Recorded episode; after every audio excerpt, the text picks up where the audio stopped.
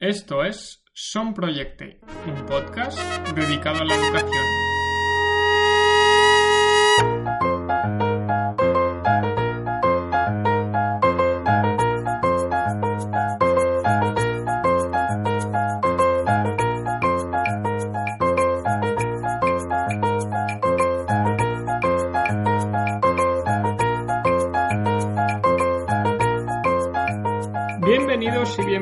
Son Proyecte.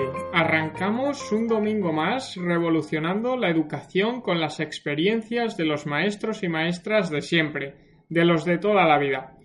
Damos el pistoletazo de salida al episodio número 36 y hoy este episodio lo dedicamos a todos estos maestros y maestras que, que os gusta jugar e investigar con las nuevas tecnologías, que cuando sale un nuevo aparato o una nueva aplicación o una o un nuevo programa, enseguida os tiráis a probarlo y a juguetear con él para ver cómo lo podéis adaptar eh, para utilizarlo con vuestros alumnos. Y en concreto, hoy vamos a hablar de la realidad virtual. Sí, esto que muchos vemos un poco lejos, pero hoy seguro que nuestro invitado nos, nos lo acerca y, y nos da tips y consejos para llevarlo al aula.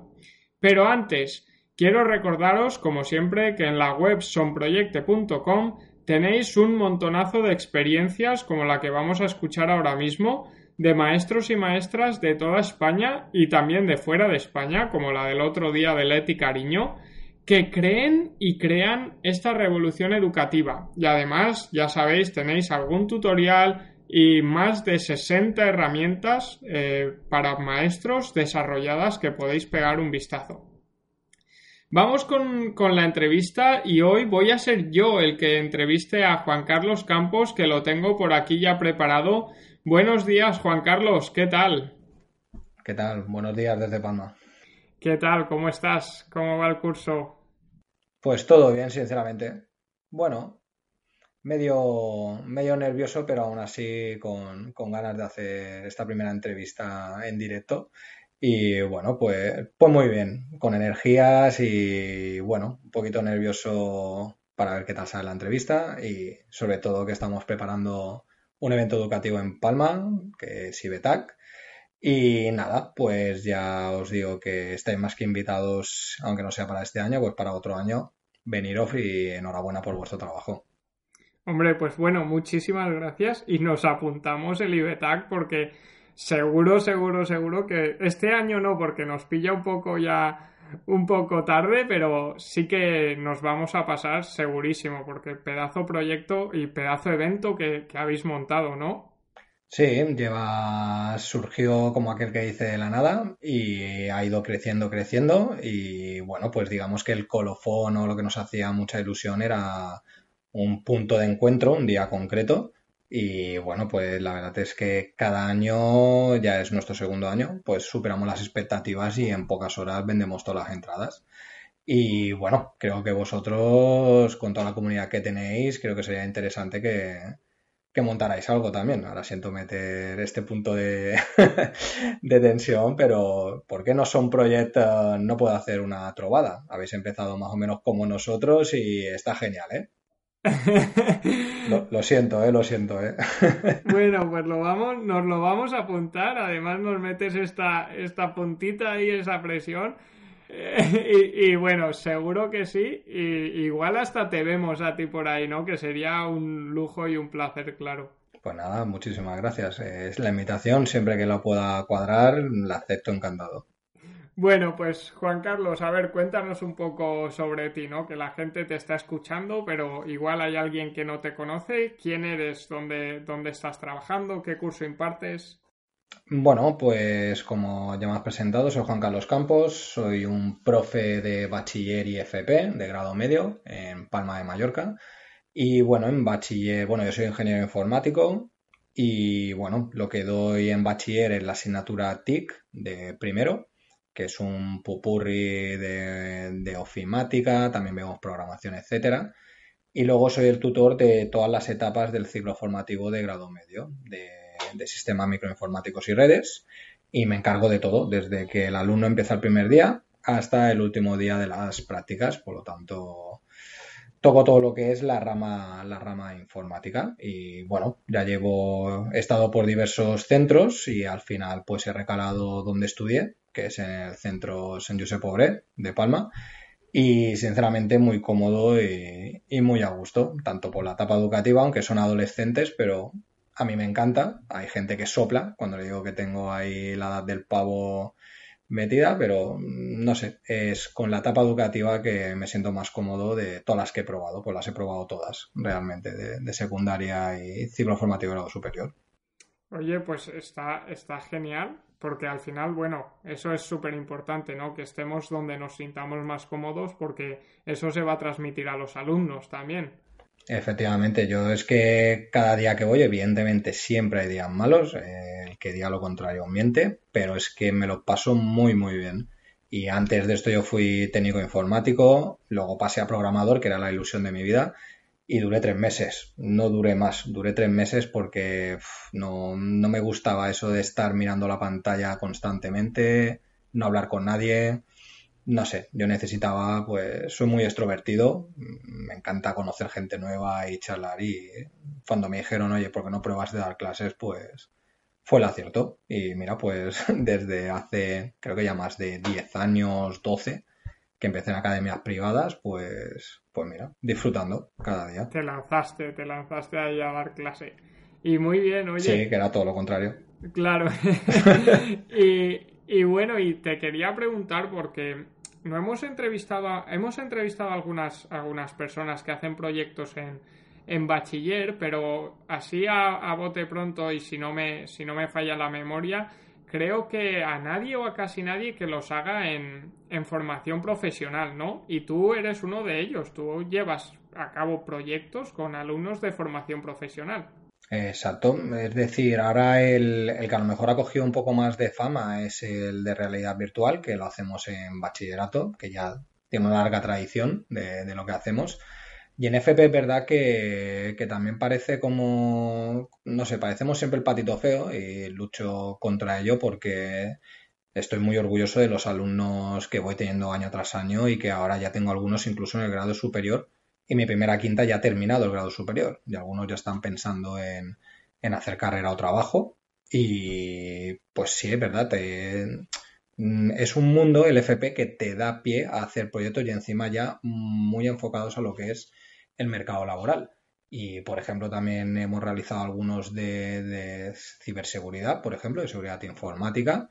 Y claro, en lugar de explicar la típica teoría, pues ¿por qué no realizar un proyecto y que encima sean los alumnos que sean los propios que puedan elegir el proyecto dentro de un abanico que, les facilitamos. Por lo tanto, encuentro que proyectos, claro que sí, se pueden hacer en cualquier etapa. Claro que sí. Bueno, has, comentado este de el de realidad virtual de primero de, bachiller, que sí que es verdad que es el que nos vienes a contar hoy, que es el que sí que ha resonado más, ¿no? Por las redes sociales y todo.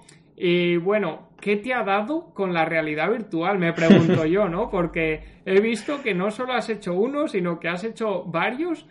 ¿Por qué te da por ahí? ¿Por qué te da por trabajar con realidad virtual? Pues mira, la, la historia es muy curiosa porque esto creo que ya es el cuarto año que hacemos realidad virtual, efectivamente, es el cuarto año.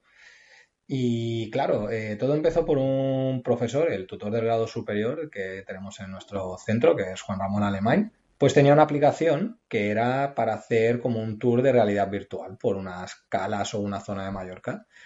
Y mm, hablando, me dijo, oye, ¿y por qué no hacemos algo que aprovecháis mi aplicación que yo voy haciendo? Vosotros generáis todo el contenido, me lo pasáis y yo monto pues, pues un entorno de realidad virtual. Y salió también, que hasta nos vino a ver el alcalde de la época, porque lo hicimos del castillo de Beber, el castillo circular que tenemos en Mallorca, que es muy, muy famoso.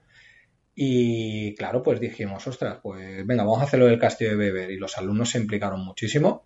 Eh, la verdad es que el porcentaje de alumnos que disfrutaron fue muy elevado. Siempre hay que reconocer que hay alumnos pues que no disfrutan. Eh, pero lo importante es mirar el porcentaje y sobre todo fue altísimo. Y el resultado pues fue espectacular. La gente alucinaba porque claro, hace cuatro años no había ni mucho menos lo que había ahora. Teníamos que tirar de la aplicación esta de, del profesor. Y ahí básicamente los alumnos lo que hacían eh, era generar contenido de imágenes, teníamos que hacer las esferas, que luego ya, ya os explicaré en todo caso qué es, pues las esferas 360, y luego además ampliamos y dijimos, oye, pues vamos a hacerlo interdisciplinar y vamos a hacerlo como si fuera una guía del castillo de Weber, que en esa época ni tenía. Pues eh, iban haciendo, remarcando eh, según qué zonas con imágenes y además pues aprovechaban y metíamos narración. Pues claro, es que fue un proyecto que toca absolutamente muchas ramas de lo que es la informática.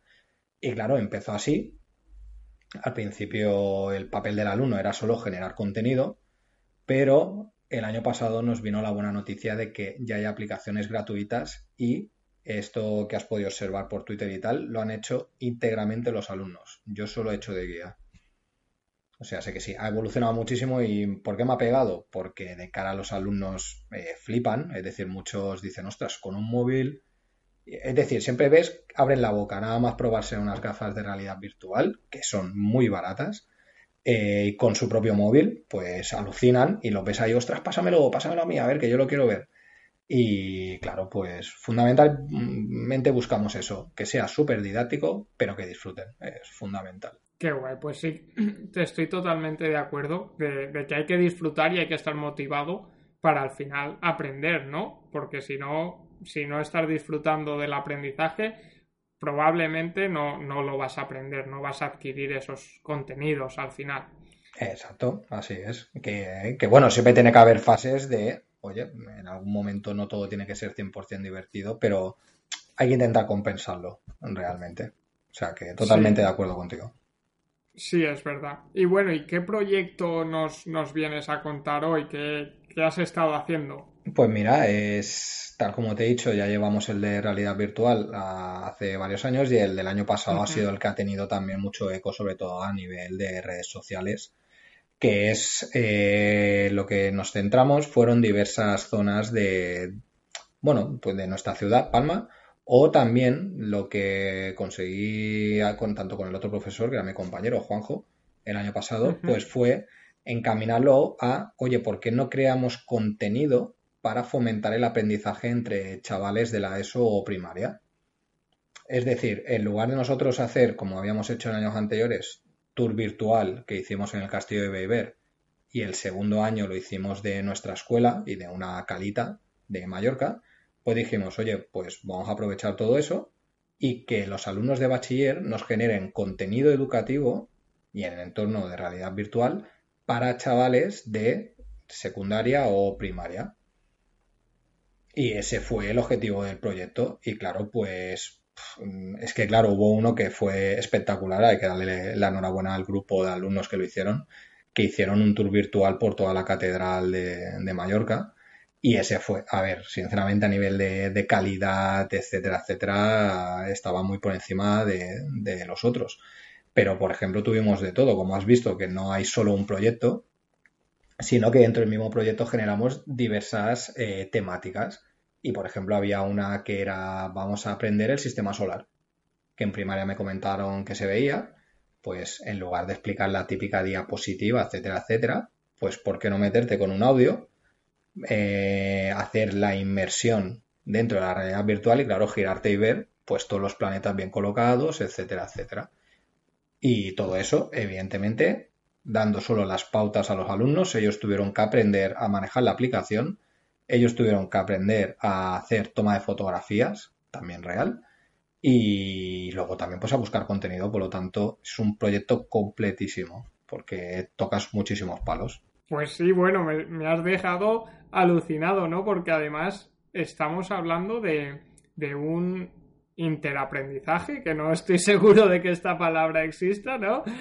Sí, yo sinceramente no soy de palabras, pero creo que le llaman también aprendizaje entre iguales. O entre iguales, es verdad, eso es. Exacto, Algo, así. Eso es, pues que, que alucina, ¿no? Porque los propios alumnos tuyos de FP o de bachiller en este caso, están enseñando el contenido a la ESO y a primaria. Están viendo como, su contenido que ellos crean es útil para que otros aprendan. Efectivamente, es decir, eh, hasta ahora pues siempre, por ejemplo, habíamos hecho en el centro eh, gracias a la colaboración de otros profes, pues por ejemplo, que los de bachiller enseñen a manejar un procesador de textos a los de primaria o a los de primero de la ESO, por ejemplo, que se incorporan en el mundo de los Chromebooks y tal, pues oye, vamos a enseñarte cuatro pinceladas para que tú mejores la calidad de tus trabajos, por ejemplo. Y hacíamos un taller y es que los profesores de eso me decían, es que hasta los alumnos que son gamberros, porque es verdad, hay gamberros por todo y tal, dice, es que se han comportado súper bien y prestando atención y, y aprendiendo que es en parte lo que, lo que buscas realmente. Y claro, hay que decir que el contenido también hay que cogerlo con pinzas, eh, es decir, esto era como una mini prueba, pero también el objetivo era que los profesores de otras etapas vieran que ellos mismos, con un breve tutorial, pueden crearse también contenido de realidad virtual para todas sus etapas. Por lo tanto, buscaba, buscábamos eso, crear contenido para los alumnos, pero que también los profesores vieran que ellos, con un mini aprendizaje, son capaces de, crear contenido de realidad virtual, que siempre llama muchísimo la atención. Pues sí, la verdad que sí. Sí que es verdad que ahora estamos viendo algunos proyectos en primaria. No todavía hay muchos, obviamente, pero sí que hay algunos profes que se están tirando a esto de, la realidad virtual y tienen eh, unos resultados muy, muy, muy buenos. Y y tú antes eh, has estado comentando que es algo que me llama mucho la atención, que dentro del mismo proyecto trabajas diferentes eh, contenidos, ¿no? Unos alumnos trabajan los deportes, otros alumnos trabajan la catedral, otros alumnos trabajan el club de fútbol de Mallorca. Eh, pues sí, ese también tuvo una calidad brutal. Pues si ves las fotos, bueno, dime. Sí, no, bueno, te iba a preguntar que cómo es esto, ¿no? Porque están trabajando diferentes contenidos, la gente puede decir, no, es que cinco chavales están trabajando una cosa y cinco chavales algo completamente distinto. Claro, si lo, si lo piensas bien, yo como profesor de TIC, entre comillas, me da igual que uno cree del campo en Mallorca y tal. Yo lo que les propuse es, hay este proyecto, aquí tienen las pautas, vamos a seguir esta ficha, todo muy bien explicado para que ellos supieran cuál era el objetivo final y cómo se iba a evaluar. Y luego aquí llegó, yo os muestro, he hecho un filtro brutal y os muestro las tres herramientas que hay disponibles y gratuitas que podéis usar. Elegid la que vosotros queráis. Yo no me voy a meter, yo ya os he hecho el filtrado para que no perdáis el tiempo y solo podéis elegir estas tres que son las únicas fiables. Las estuvieron probando, las tenían que probar ellos, yo no. Yo no les guié porque digo, no os quiero sugestionar. Primero probad y me decís vuestras valoraciones. Y cada grupo eligió. Eso fue la primera fase. Y después, claro, yo no les puedo decir, haz esto, yo lo que quiero es que trabajen todas las herramientas eh, informáticas. Entonces les dije temática libre dentro de dentro también de, de, un cierto baremo, ¿de acuerdo? Que, que, tuvieran que elegir. Y por eso mismo, es decir, el contenido que creasen, el contenido sí me daba igual. Yo lo que buscaba era la calidad de la generación y todas las herramientas que hubieran usado. Por lo tanto, sí suena raro ver el Real Club Deportivo Mallorca mezclado con la catedral de, aquí de la Claro, eso es porque yo lo estaba pensando, ¿no? Y digo, ostras, sí que es verdad, luego, claro, obviamente, pues eh, me he dado cuenta, ¿no? Que a ti como profesor de informática, pues te iba, veo de TIC, te iba, te iba a dar igual. Pero sí que me llamaba la atención los contenidos tan dispares que había. Sí, pues, eh, por ejemplo, el de el del Mallorca eran de un grupo de chicos que algunos son recoge balones y que a veces iban, incluso me dijeron, oye, podemos ir un día, nos puedes dejar la cámara especial que tenemos en el cole, que es una cámara para hacer de un disparo una esfera. Y claro, yo se la dejaba prestado, claro que sí, porque les hacía ilusión y fueron y dispararon, bueno, hicieron varias fotos o disparos 360 eh, el día del partido e incluso grabaron a la gente animando para luego meter sonido ambiente mientras tú estabas en, en la escena de realidad virtual. Pero todo eso fue ellos, es decir, yo los que alucino o lo que disfruto es de si tú no se lo das todo, luego te vienen con cosas como estas y primero aprendo y luego encima es que tienen unas ideas buenísimas que a mí ni se me hubieran pasado por la cabeza realmente. Y claro, pues es eso, es darles ese plus de libertad siempre que, siempre que pueda.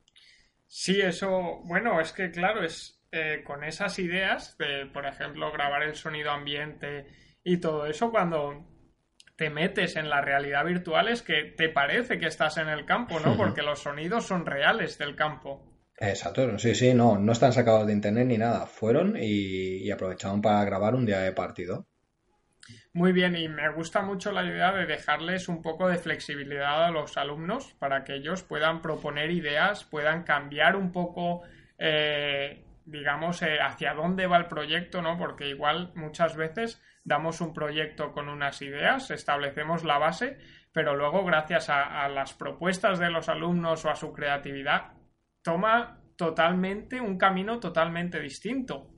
Efectivamente, porque claro, así como el primero que hacíamos del Castillo de Beber estaba focalizado única y exclusivamente a grabar las salas, etcétera, etcétera, pensamos que este año decir, oye, mm, vamos a mirar que generen contenido y también para ponerles el caramelo a los profes de otras etapas para decirle, oye, que tú puedes, si estos alumnos sin tener ni idea, porque vale, no, es que son de bachiller, pero es que no tienen ni idea, o sea, no sabían. Y hoy leyendo algunos tweets ponían, es que los alumnos hoy en día no saben ni manejar procesador de textos. Y es que es verdad. Les decimos nativos digitales, pero que, saben, te manejan el Instagram, que bueno, a mí me hacen un traje. Pero luego les digo, vamos a hacer un salto de página. ¿Y eso qué es? Eh, digo, pues, pues vamos bien, vamos bien, Rey, si no sabemos qué es un salto de página, por ejemplo. O sea, sé que no, conocimientos, mm, no te diría nulos, pero casi nulos. Y claro, pues ahí es donde se tienen que esforzar e ir investigando porque el día de mañana, tanto a bachiller como a FP, les remarco, no vais a tener a, nadie que vaya a estar ocho horas de trabajo con vosotros pegado. Os van a decir qué es lo que quieren, os echarán en momentos puntuales una mano, pero quieren que seáis lo más autónomos posible. Y esto es lo que lucho con ellos. Y la verdad es que al principio me miran así como un poco cara rara o este tal, pero Luego la verdad es que cuando ya te llega el feedback de años más adelante te van diciendo, oye, pues mira, en esta empresa me han hecho lo mismo que me hacías tú. Y eso es lo que busco. Pues sí, el ser autónomo al final y el saber adaptarse, sí que es verdad. Y bueno, eh, cuéntanos un poco las herramientas que utilizas para, para hacer esto, porque la gente, o incluso yo, cuando pienso en realidad virtual, pues piensas en algo futurista, ¿no? Gafas gafas que valen una pasta, con auriculares y unos entornos que, solo unas pocas escuelas pueden tener. Desmiénteme esto, ¿no? Dime a ver cómo, cómo lo has, hecho tú. Mira, si te llego a decir el primer año que lo hicimos, con el que te he comentado que necesitaba el profesor del grado superior, eh, era inviable. O sea, lo siento mucho, pero requerías de la aplicación que tenía él, ¿vale? Pero claro, al final nos hubo un año que hicimos un impasse de decir, mira, esto lleva un currazo, vamos a probar realidad aumentada. Y fue un desastre, porque las aplicaciones nos fallaron muchísimo, los chavales acabaron amargados y dije, volvemos a la realidad virtual. Y lo estuve investigando y mira, te ahorro un montón de horas de trabajo de investigación y de presupuestos. Te voy a decir literalmente lo que debéis usar y qué vale cada cosa. Lo primero de todo, la aplicación para generar contenido. Pues ahora mismo hay tres, ¿de acuerdo? Que son eh, que es V-E-E-R. Eh, ojo porque a nosotros el único grupo que lo hizo le empezó a fallar y a hacer cosas raras. Mm, no me convenció lo más mínimo, ¿de acuerdo? Por lo tanto la tendría en un plano secundario. Y dos que son una roca y van muy muy bien son Roundme, que tiene versión gratuita y de pago, la gratuita basta y de sobra, sinceramente. Y luego está la de Google, que es Google Tour Creator. Y esta es 100% gratuita y bueno, eh, la lucha está sinceramente entre RoundMe y Google Tour Creator. Pues estas, ya lo sabes, inversión cero. Además, aprender, mm, te digo yo que unos alumnos eh, hicieron un vídeo que en dos minutos te explican cómo manejar la de Google. Y son dos minutos, ¿eh? O sea, no hay más historia. Vale, pues ahí ya tienes inversión cero. Eh, segundo, la parte más cara que no es necesaria, que esa es la buena noticia, es una cámara que haga fotos en 360.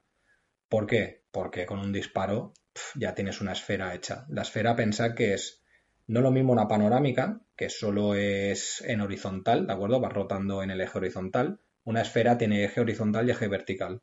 Por lo tanto, mires donde mires, siempre verás contenido, ¿vale? Entonces, claro, estas cámaras, nosotros usamos una LG que está un poco obsoleta y creo que no ha vuelto a sacar, y nos costó 250 euros en su momento. Pero claro, esta ya llevamos dos años usándola, se la llevan incluso de viajes, o sea, está más que amortizada. Pero la buena noticia es que no es obligatoria.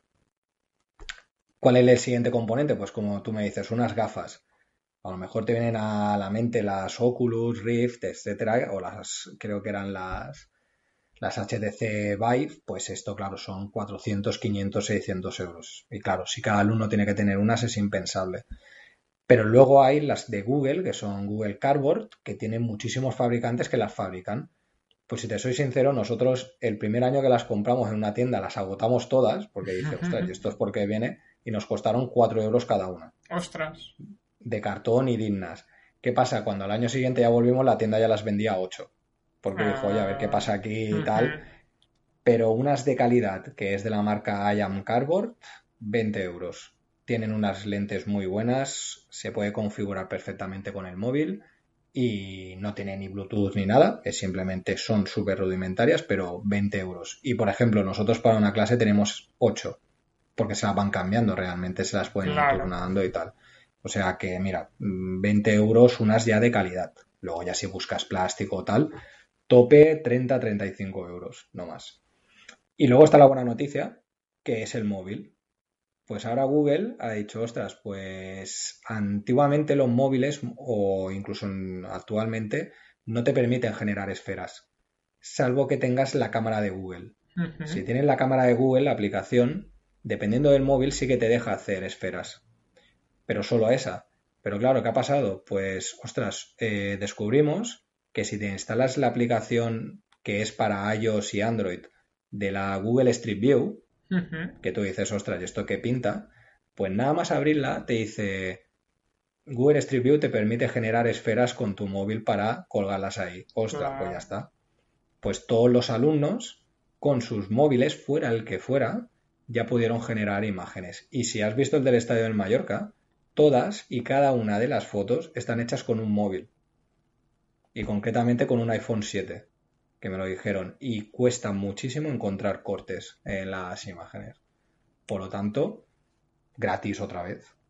Por lo tanto, claro, ya sabemos, con un móvil y, y las aplicaciones que nos has dicho, casi que podemos tener nuestra realidad virtual. Sí, es que no, es que las gafas es secundario, porque ahora lo bueno es que tú las escenas te las suben al navegador web. Por lo tanto, si no tienes gafas, te la pone en un formato normal y el alumno, simplemente mirando el móvil o una tablet, va rotando y va mirando y no necesita de gafas. Por lo tanto, te puedes hacer un proyecto 100% gratuito. Así que ya no hay excusa. Así que ya no hay excusas. Todos esos maestros y maestras que, que, estén pensando en realidad virtual y que digan, uy, no sé, que me gastaré mucho dinero, que el cole no me, no me va a dar tanto, pues ya saben que es prácticamente gratuito. Sí, sí, eh, es así, hay que ponerle ganas, una curva de aprendizaje mínima, pero mínima, mínima, porque todo se hace con arrastrar y coger foto, y luego evidentemente con la práctica vas obteniendo muchos mejores resultados. Pero yo es que tenía un alumno en clase que con un iPhone 7 y no era de última generación, como puedes ver, eh, lo alquilaban, entre comillas, porque el tío era un fenómeno. No sé cómo lo hacía, pero ayudó a casi todos los grupos a generar una esfera y es que o tenía un don o el iPhone 7 lo hacía súper bien y generaba unas esferas perfectas. Así que es eso, con práctica e incluso ver que el alumno, ostras, que se sentía bien, como decir, ostras, le estoy haciendo fotos a todos y cada uno de los grupos. Y sobre todo si a lo mejor no es un alumno que esté 100% integrado, pues, ostras, pues también lo podemos derivar hacia aquí. ¿Por qué no? Qué guay, qué guay. Bueno, pues oye, me parece una auténtica pasada esto de, la realidad virtual, la verdad. Y, nada, y aquí pues tenemos al perfecto ejemplo que lleva muchos años haciendo esto de realidad virtual, ¿no? Desde que al principio teníais que tirar con una aplicación específica de otro profe que la había creado hasta, hasta ahora que, que hay más facilidades. Y nada, ha sido un auténtico lujo poder conocerte y poder charlar contigo y que nos cuentes toda esta experiencia que, rodea la realidad virtual. Pues nada, yo muchísimas gracias por la oportunidad, es, es un honor.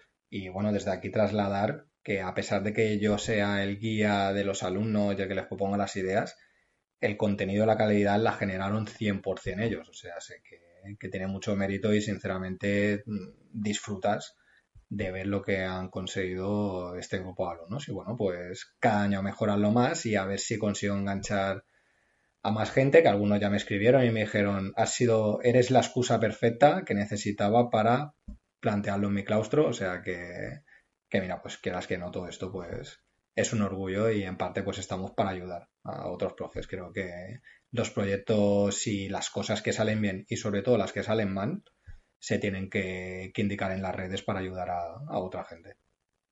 Sí que es verdad. Pues nada, esperamos que que con esta charla que hemos tenido al final, pues mucha gente escuchándote diga, como te han dicho ya, que eres la excusa perfecta para que para proponerlo en sus coles y que no hayan muchos coles que vayan a ti y te digan, oye, ¿qué estás haciendo por ahí? que ahora todos vienen diciéndome de realidad virtual. Exacto, sí, espero que ningún director se enfade conmigo, por favor. Así que nada, oye, pues muchísimas gracias por, por tu tiempo y por estar aquí con nosotros este domingo.